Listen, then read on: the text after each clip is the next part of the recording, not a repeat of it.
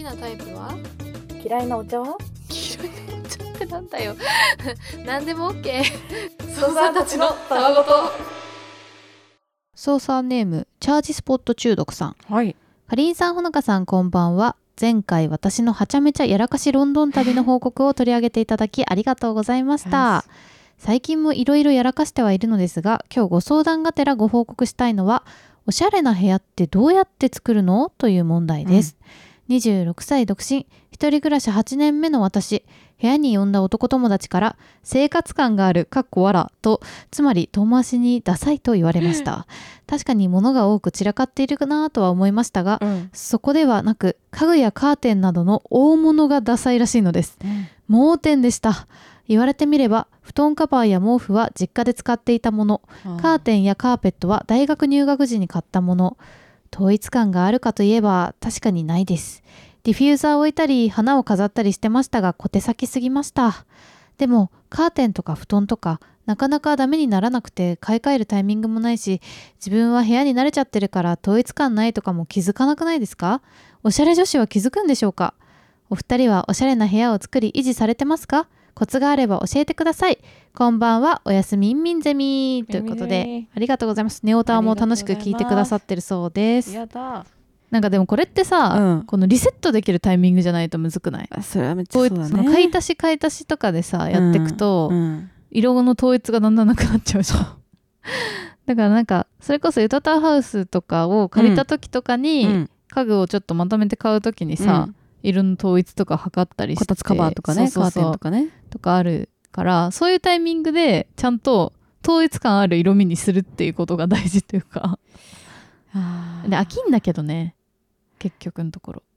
でどうなんですか？生活感あるっていうのはねもうダメですかね？いいと思うけどね。いいよね。味じゃん。自分のなんか巣みたいにさうん。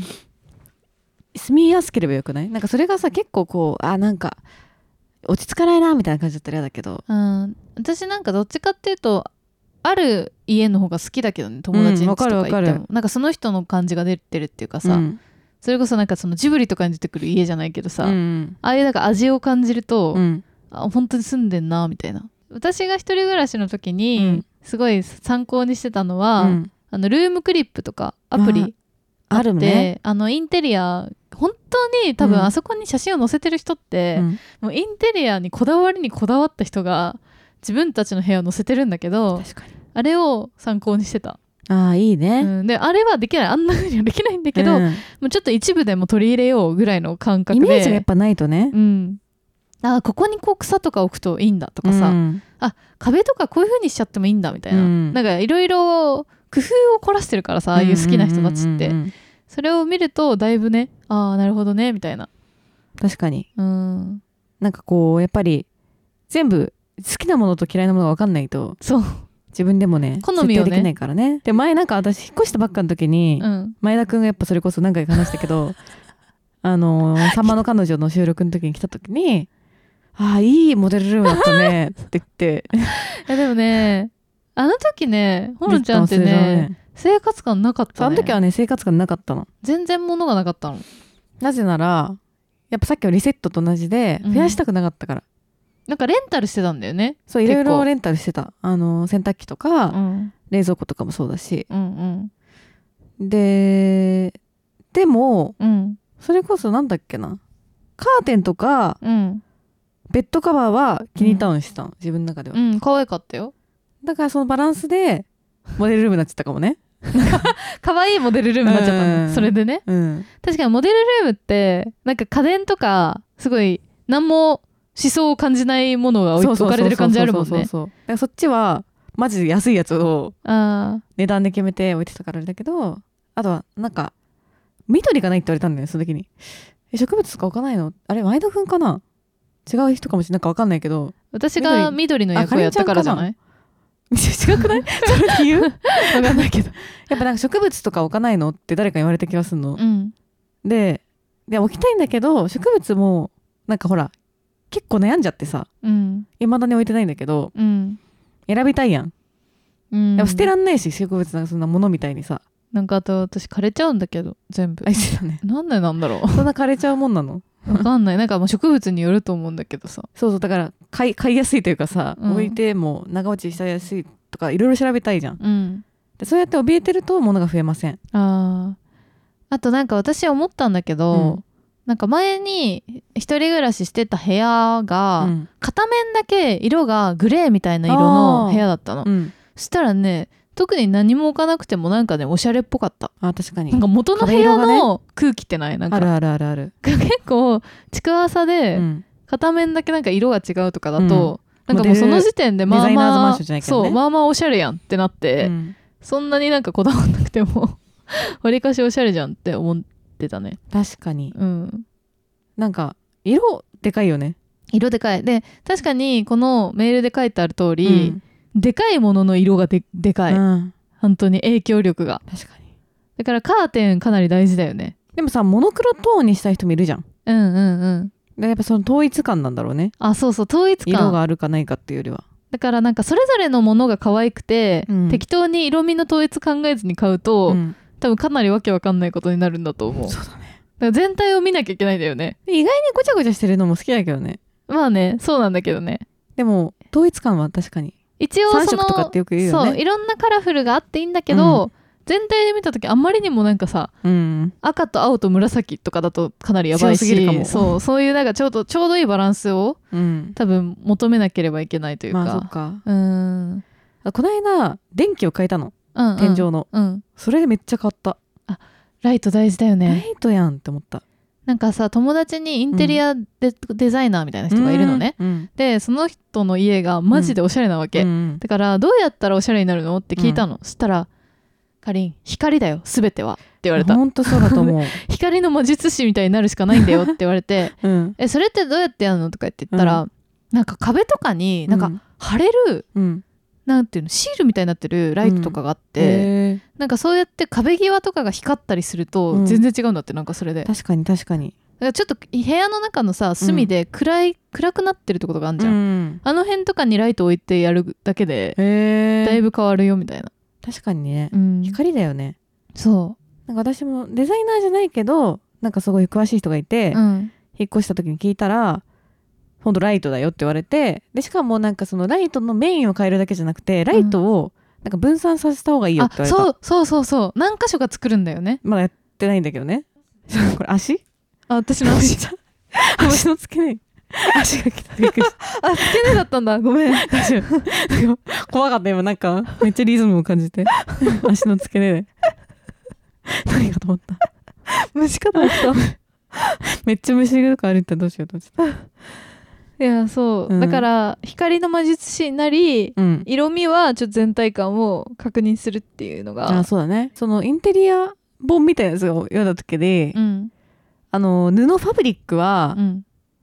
挑戦していいですって書いてあっ何布ファブリック？たファブリックっていうか布イコールファブリックなんだけどックみたいなこと、あ布製品はうん。あのーほら木木っていうかさうん。机とかは結構こう決め打ちになっちゃうけど、うんカーテンとか、うん。それこそさっき書いてあったようななんていうの？えっ、とベッドのうん。ものとかさ、うんうん。はそんなにもうこれ一個って決めずにあちょっとこう派手めにしてみたりとか、はいはいはい。カラフルに唯一遊んでもいいのあそこみたいに書いてあった。ーへえからちょっと試してもいいのかも。なるほどね。うん。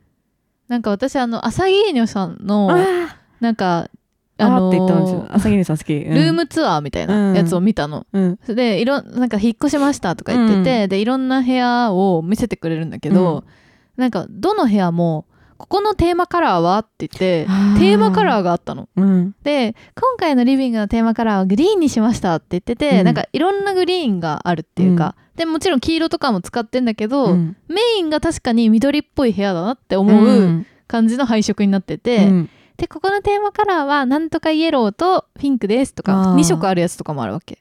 であなるほどなって思って。決ね。かなりね参考になる。なんかカラフルが好きな人だから、すごい色味が多いんだけど、うん。めっちゃ統一感があるのよ。色味が多いのに。あーじゃあ緑でもいろんな緑があるしね。そうそうそうそうそう。だからああやって統一していけばいいんだみたいな。な全体的になんかポップでカラフルな印象なんだけど、うん。それぞれの色の部屋の個性が出るように配色が工夫されているみたいな、まああれはもうちょっとプロだから 難しいんだけど、うん。ああいう風にやるのは。でもすごいこだわってんだろうなって思ったし色味の勉強になったよ。確かにね。うん。あと個人的にはなお金をかけずにうん。おしゃれな家を実現したい。実現したい。やっぱいいもんを買いたいんだけどさ高いんだもん。さそれはさ器用じゃないと20できなくない？10万とかさ。日曜大工できないと無理だよ。DIY だから全ては。ダメ？できない？メルカリとかでどうにかなんないの？なんか多分それこそ統一感が。まあそうなんだよね。なんか DIY が必要だと思う。多少色を塗ったりとか。あとニトリとかでもめっちゃおしゃれにできてる人もいそうだけどな。いそうだね。うん。だからそれこそさおしゃれと一緒でここはニトリみたいなのがうね。多分あってそれで OK にしちゃしちゃって、うん。でここはお金かけててもうん。可愛い雑貨にするとかそういうバランスなんだろうね。だってめっちゃさそれはかけようと思ったらいくらでもかけられるランキング1位じゃない？そのインテリアってかさ。そうなんだ。高いしね。一個一個が。めっちゃ高い。あと一回買ったらそれこそそうそう買い替えないしねっていう。そうだから買ってもいいのではって思うんだけどうん。なんかミスったらどうしようとか。まあそもそも高すぎて買えねえな。なかなかね。そのまとめて最初に必要になっちゃうからさ、うん。まとまった金が必要なのよでそ最初にれまでとりああえずみたいなちょっと本当に安いさ。うん、なんかプラスチックみたいなの机今お金を入れたりするんだけど。それで一生過ごすことになるよ。そうだよ。あれはね使い勝手いいもん普通に、多分ね借りてないんだよね、うん。家具とか家電とかでそうだね。一旦借りでこれにしとこうって思うと一生それになる。意外に使いやすいのめっちゃそれ。そうそうそう。でなんかまあいいかって思っちゃうんだよね。この間さ逆になの書いたけどさ、うん。なんか全身鏡がなかったからうん。いま、未だにね。不便すぎるだろ不便すぎたわけ。なんか自分がどういう格好で外歩いてるか分かんなかったわけね、だろ全身鏡やっと買ったのね、うん。でなんかそのサイズを測るのがめっちゃ苦手だから、うん。あの写真とかめっちゃ見て、あうん。これでいいなって思ってニトリに、あ IKEA で可愛い鏡買ったの、うん。普通にクソでかくて。え？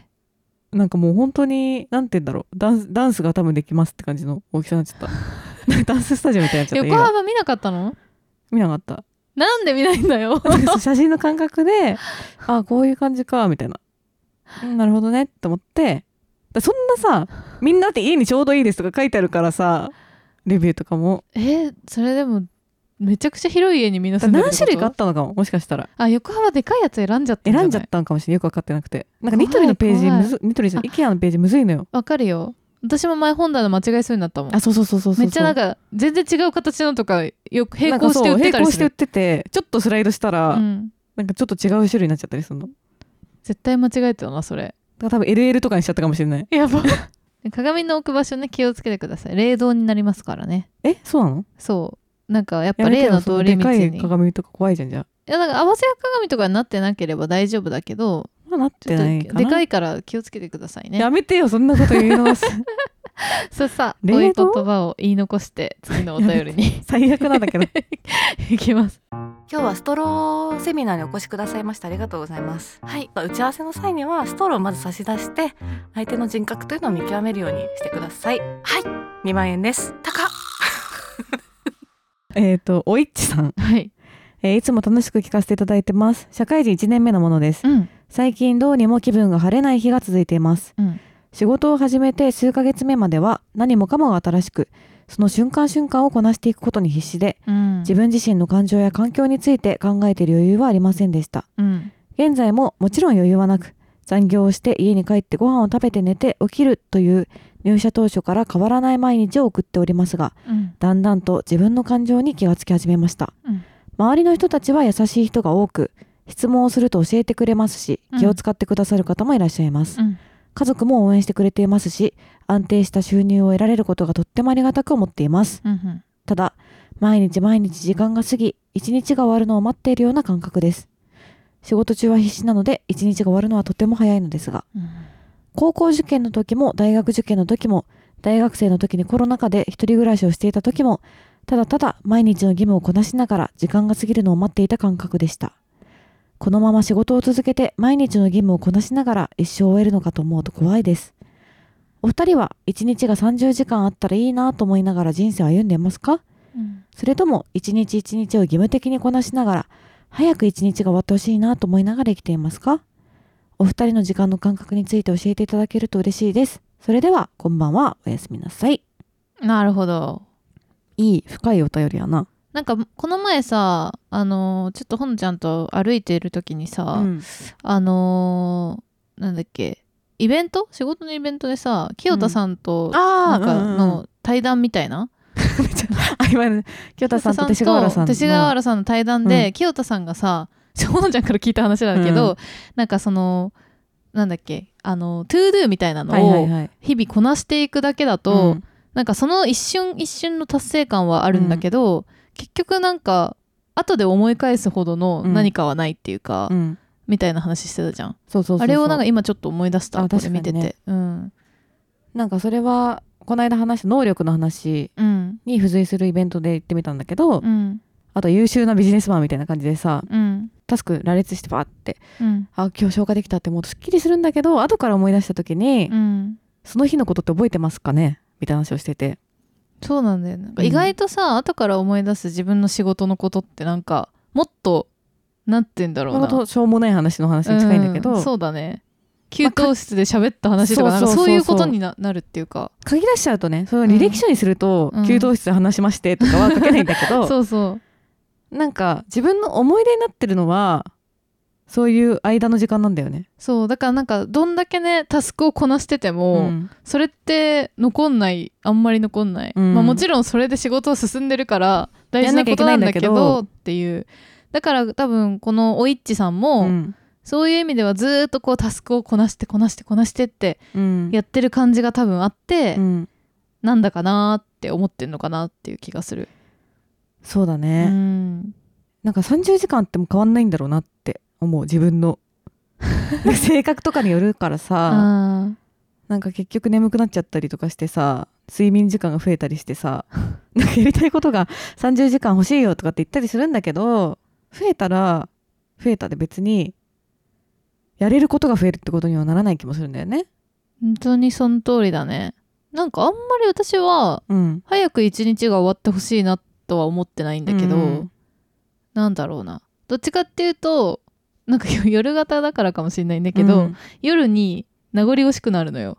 確かに夜もうちょっともうちょっと長めに夜もらいたいなって思いながら、自由時間がね。帰り道帰ってるって感じで、うん。そうだね。義務をこなすして時間が過ぎるのを待ってるってより、うん。なんか多分これは私が仕事能力がないからだと思うんだけど、うん。義務がうまくこなせなくて、うんうん。その to do が溢れ返ってて、はいはいはいはい。で時間が足りないどっちかっていうと。全然間に合わないんだがってなっ自分の好きてなこともだし仕事もだし。全部なんか間に合ってない状態で、どっちかっていうとこなすってより、うん。追われてる感じであーそうだとで追いついてなくてで夜になっちゃって、うん。で夜ちょっとゆっくり過ごしたいのに、うん。もう時間ない寝なきゃみたいな、ずっとそういう感じ。なわかる。どっちかっていうと多分このおいっちさんよりもっとせかせかしちゃってる。なんかもううん。いろいろ追いついてなくて、それを思う暇もないみたいなね。そう余裕が暇もないっていうか余裕がもっとないかも。それを思ううん。こともうん。なんか一旦してないみたいなね。そうそう。だからなんかここのフェーズにもいけてないって感じなんだけど もっと追われちゃってるっていう。でもなんか多分もともとのうん。思考もあるのかなって思って、うん。その高校受験とか大学受験の時とかもあったって言ってるからあー確かに。なんかなんつうんだろう。俯瞰して考える性格なのかなってなんかさあれみたい。今さ早々のフリーレンって見てる？えーっと途中まで。面白いよね。まうんだ見れてない私も全然最後まで見れてないんだけど、あれってさなんかそのフリーレンっていうエルフの女の子あがー主人公なんだけど、うんエルフのエルフってすごい寿命が長くて、人間だと人間のこの寿命がエルフにとっては一瞬なんだよね、うんうん。だからなんかそれですごいいろんな人を見とることになるんだけど、うん。なんかだから自分時間感覚がうん。周りの人と違うっていうことでの生まれる何かみたいな話を描いてんだけどなんかちょっとそれを思い出したという確か多分おいっちさんはもしかしたら私たちよりもすごい俯瞰してこう時間の流れを見てる人なのかもしれないね。なんかすごいうん、時間をゆっくり捉えられてるかもしれない。むしろそしたらさその清田さんが言ってたみたいに、うんなんか to do に追われて、うんそれでこう記憶に残らない日々をうん過ごさないように自分で変えられることができるかもしれないよね。そうだね。俯瞰ができてるって考えるとだから人より2倍生きれてるかもめっちゃいいやん。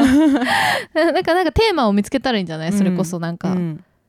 ゲームをこなしながらっていうのがちょっと退屈だなって思ってるなら、そうフリーレンとかもさその見とってその人間の死とか、うん。そういうことをこうテーマにその考えていくみたいな風に、み途中で見つけてからいろいろ行動が変わったけどそういう感じでこう俯瞰で見ることは変えずに、うん。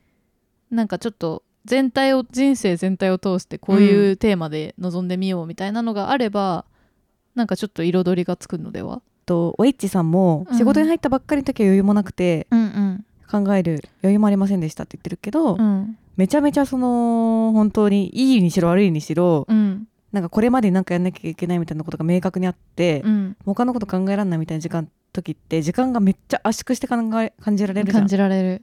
なんか濃度が120%みたいな、うんまあそれがいいのかっていうか感じもあるんだけど、うん。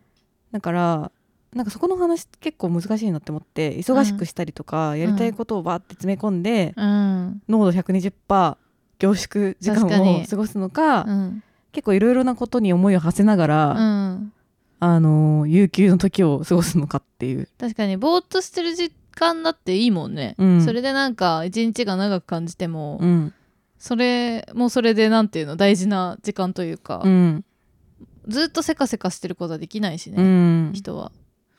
なんか両方時間のタイプって確かに過ごし方ってあるなって思うし、あと気分がね晴れないっていうのは何だろうね。毎日が繰り返しみたいな感覚があるからかもね。なんか点と線の点を作るじゃないけどうん。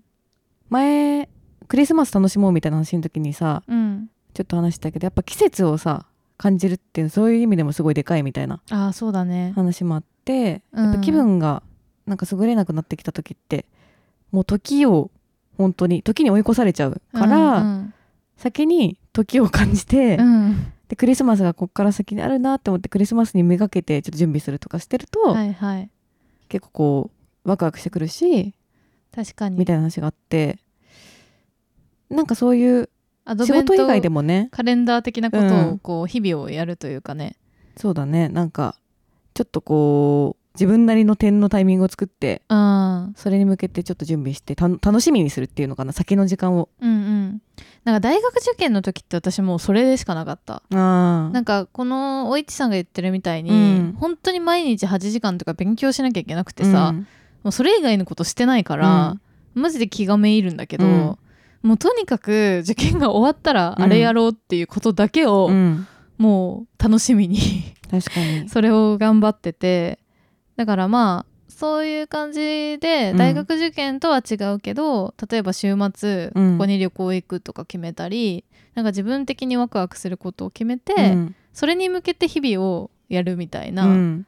楽しみを作るのがいいかもね、うそうだね、ん、旅行ほど大きいものじゃなくてもなんか例えばアイス食べるとかぐらいでもマジでいいんだと思うんだよね、そういう、本当にね、うん。だからなんかこう退屈に感じちゃうっていうのは悪くなくて、うん、なんかその楽しみのために退屈があるみたいなうんうんうんうん。感じもあるから。確かに。そのムラがないとねその楽しみは楽し毎みって思えないから、日がスペシャルすぎるとちょっとね。そうずっとアイス食べれたらさ。それこそそれも退屈になっちゃうとは思うんだよ。そう当たり前になってっちゃうからね、うん。それがねゆたたわゆたたわゆたたわゆたたわゆたたわゆたたわ続いて、えー、操作ネームおもちさん、はい。かりんさんほのかさんこんにちは。な。ゆとたわと逆二段のおかげで楽しい毎日を過ごせています。はい。今日はちょっと悩みがありメールしました、うん。それは店員さんとバイブスが合わないということです。はい、普段アウトドアはしないのですが冬はスノーボードをしています。うんうん。今年はスノーボードを買おうと思っているのですが、うん。店員さんとバイブスが合いません。前のシーズンにゴーグルを新調した時に店員さんといろいろ話をしながら決めたいと思い声をかけたのですがうん。いまいちコミュニケーションが取れませんでした多分私はアウトドア系のチルな人とはバイブスが合わないのだと思います、うん。スノーボードは安い買い物ではないので店員さんに相談しながら買いたいなと思っていますがまたコミュニケーションが取れなかったらどうしようと悩んでいます。かりんさんほのかさんは店員さんとバイブスが合わない時はどう対処していますか、は長文乱文失礼いたしました。それではおやすみなサイボーグ。ありがとうバリエーションがサイボーグ。みんなサイがね、うん。いっぱいあるんだねこんなにね いいな。店員さんとのバイブスって考えたことなかったな。まあなんか行きつけの店とかで起こることなんかな。あでも違う時もじゃない？あ言われてみればなんかでもわかる。で逆に私でもこっちのバイブスがうん、合ってないかもって不安になることがあるかも。どういうこと？こっちのバイブスって。こっち側のバイブスっていうか。こっちが合わせに行けてないなってこと？そうそうそうそう。なんかどっちかで店側がさバイブス強い店ってあるじゃん。あるある。なんかそのまあ古くはチルの話とかも近いんだけど、うんなんかめっちゃこだわりのうん。店で、うんうん。まあ一元さんお断りとは言わないけどもう常連がいっぱいいてみたいな、はいはいはいはい。ところに行った時にこっちはバイブスいけてますか？みたいな。気持ちになることが結構多いかも。なんかそれめっちゃ思い出したんだけどさ、うん。前に付き合ってた人がサーファーだったのね、うん。サーフィンをやっててなんかよくそのサーフィングッズみたいなのうん。が売ってる、ほんとバイブス強めな店に連れてかれてることがあって、そうするとなんかなんていうの雑談みたいなのをするの店の人がさ。もうさついていけないわけ。う、ん。なんかそう波はさみたいな。波が主語になることあるんだみたいな。分からんやん。うん分からん。でなんか「へえ」みたいな一応言うけど、なんかよくわかんないわけよ、うん。その自然派すぎて。うん。ああいう時はもうマジでなんていうの空気のようになって なんかこう喋らぬ人形みたいな感じで横にいたけど。あー。で なんか話してくれる人結構よくない？でも、あまあそういうねところでまあいいんだけどさこっちもちょっと自己開示しなきゃいけない風っていうの分かる。こう向こうがすごい開示はいしてる感じで喋ってくるから、うん、こう生活のこととかを。そんな？そうなんかそうそうすると、うん。なんかチルな人特有のあはいはいれよ、はい。はいでなるとこっちもなんかさちょっとチルな感じで話さないとめっちゃ変じゃん。そう、はいはいはい。でな慣れてないからすごい難しいっていうかわかんないしあんまり。確かに そのバイブス調整むずいな、うん。えだから合わせなきゃって思わなくてもいいんだって思った逆にね。あ確かにそうかも、だうん。っからそのままの状態で言ったら意外とそしたら合うかもしれないってていう二重のね。逆の逆にみたいな。そうそうそう。だからめちゃめちゃチル系の接客態度でこの店員さんに来られたとしても、うん。おもちさんはおもちさんで全然チルじゃない話をするっていう、はいはいはいはいはい。なんかやっぱあれですよね。カレーうまいっすよね。スノーボードの後に食べるみたいな。全然チルじゃない話して なんかすごい全めっちゃチルなこと言ってきてるもうん。すごいチルじゃないことで返すっていう。それが重要だと思うわ。でもそのぐらい自分のスタンスを明確にすることで、うん。多分チル側もこいつチルやんってなるかも逆に。逆にね。うん認められるかもしれない。よくわかんないけど。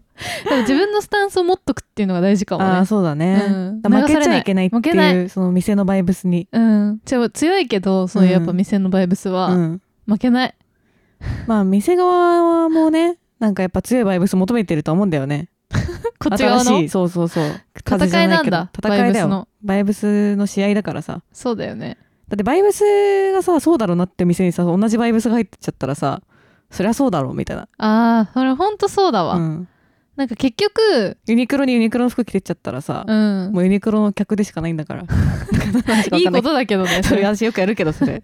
でもなんかさ類友だけになっちゃうとさ広がらないみたいなのない、そうだよ、なんかその例えばそのブランドうん。とかの店があって、そのブランドっぽい人しかうん。お客さんがいなかったら、そのブランドはそれまでなんだと思うんだよ。だしな外から見た時に、うん、むしろその方がな異様に見えることはある。確かに。あるよね、うん。みんな同じような格好をしてる人がいるみたいな。ねめっちゃ。なんかかっこいい EDM みたいな流れてる、うん。ルミネとかに入ってるとか見せて、ちょっと暗めで照明がみたいな、めっちゃ細身のやつみんななんか ピチピチのやつ着ててみたいな感じでかっこいいんだけど、うん。あみんなそうなんだみたいな、広がんないよねそれ以上。だからちょっとそのまあ排除してるかもしれないけど周辺も。の多分系統も取り入れていかないと、うん、その店としてもブランド広がっていかないだしやっぱそれが本来のなんていうの？やりたかったことなんじゃないのかな。わかんない。もうスノーボード売ってる人がそんな明白な何かあったとは思えないけど。知らないけどやっぱ別にスノーボードに詳しい人とかね、うん。俺のバイブスに合うやつだけ来てくれなんてさ本当は最初は思ってるわけないんだからさ。そうだね。きっとね、うん。そう信じたいよね。そう信じたい、うん。だからそんなまあバイブスに流されず、うん自分のバイブスで戦っていく。そうだそのね姿勢で結果相手にとっても良くなるから。そうおもつさんのバイブスの商品が生まれるかもしれない。そうだよ。その影響で、一番さバイブスちょっと辛いのはさ、うん。なんかその例えば付き合ってる人とかのさうん。誕生日プレゼントとかうん。探しに行こうと思って、うん。でな服とかにしたいとすんじゃん。うん、でさ明らか私はなんていうの？うんなんか誰かの買いに来たのかなみたいなうん、感じになることってあるじゃん。そういうとあころに行った時に。るある、うん、男性もののねそうそうそう。店とかでね。で本当にいなくてさ他にみたいな感じであったりとかして、の時になんつうのなんかどういう姿勢で相談しようって思っちゃうことある。なんかバイブス負けしちゃうそういう時に確かにもう私そうすぐ言うそういう時プレゼントなんですけど もうプレゼントだっていう感じで言って ちょ全然分かんなくてプレゼントなんですけどおすすめ教えてくださいみたいな。なるほど。ねもう最初からもう自己開示はそこは早めにするんだ。そこはもう最初にも待つのね私結構最初。待つってかなんていうの？悩んじゃうわけ、うん。なんか気あと気ほらバイブス合わないとか言ってたじゃん。ううん。そう同じような感じで。気が合う人に教えてもらえたらいいんだけど、うんなんかそれこそちょっとこう強めな人になっちゃったらなんか押されちゃうかもなとか、はいはいはい、はい、なんかわかんないけどちょっと相談しやすい人に相談したいなって思うんだけどやっぱ、見た目じゃなくてから なんかちょっと察してくれて、うん。なんか相談してくなんかこ声かけてくれた人とかは相談しやすいなって思って。そうだね。やっぱ声かけてくれんじゃん。さすがにプレゼントかなって思ったりして、うん。でその時にでもなんかやっぱ負けちゃうねいつもあなんて言うんだろう。すごい長くなっちゃう話が。なんか。ー 説明しなきゃってなっちゃうな。説明しちゃうなんか。あのみたいな。なんか何歳ぐらいでみたいな。でなんかこんぐらいであのあ、まあ、身長のぐらいで誕生日はいつなんですけどみたいな。その負けてるのよねそれはこっちが。あー。なんかあのー私はうん。前付き合ってた人にプレゼントあげるときは写真見せてたんだけど、強っ。なんかもう系統を説明するのあが確かに。もうだるくてそうなんだよ。なんかちょっと説明顔っちゃむずいの。をちょっと服の感じとか見てもらった方が早いかもしれない、うん。このこういう感じのタイプなんですけど 似合うやつありますかねとか言って。それが早いかもね。やっちゃってたね、でなんかそういう人がさ同じな身長どんぐらいですか？って聞かれてさ、うん、あこんぐらいですあ僕と同じぐらいですねとかって言ってさ 全部その人が合わせてくれるんだけどでもなこうやって。なんかやっぱさそれと身長だけじゃないじゃん。サイズはめっちゃ重要なんだけど。そうね、うん、その体型もあるからね他の。うん、そうなんだよ、ね、とかあとなんかやっぱり何がナウいのかっていうのは分かんないっていうのが一番困わるのね。かんないよね。そう。性別違ったりするとそうそう。普段見てるものがさ違うとさ、うん、これなんか4度 C だっけ？うん、ダメとかね。がダメとか言われてんじゃん、うん。なんかその逆やっちゃいそうで怖いわけよ。よく分かんないから、うわかんないからね。えなんかあれ怖くない？なんかもう分かんなかったらあげちゃうよね。4°C みたいなことって絶対あるじゃん。ああるある。なんか正直本当にわかんない。泣いちゃうんだけどそれツイッターとかでさ、うん、いなんかマジいらんものもらったんだがみたいな。やだからそうそれが怖いからもう私ブランドだけ外さないようにして絶対この店で買ったら間違いないなっていうところだけ、はいはいはいはい。まあ、見つけてでそこでもうその写真見してこいつに似合うやつどれっていう、大喜利をさせるっていうスタイル。バイブス負けしてないね。もうなんかそうしないと自分自信がないから別に、うん。プレゼントのセンスの。あいいわ。うん。あとトークしすぎてなんか二度目絶対いけねえなって思っちゃう。あとあれもあのそのやり方。友達に赤ちゃんが生まれて、うん。赤ちゃんにのプレゼント買うのも確かに。なんかまずとわかんないもんサイズとか本当に必要なものがわからんやん、うん。わかんないからもう店員に直行して。それはマジで聞きたい話なんだよね プロに、そうそう。あちょっと何歳の子で、うん。何な何月に生まれてます、うん。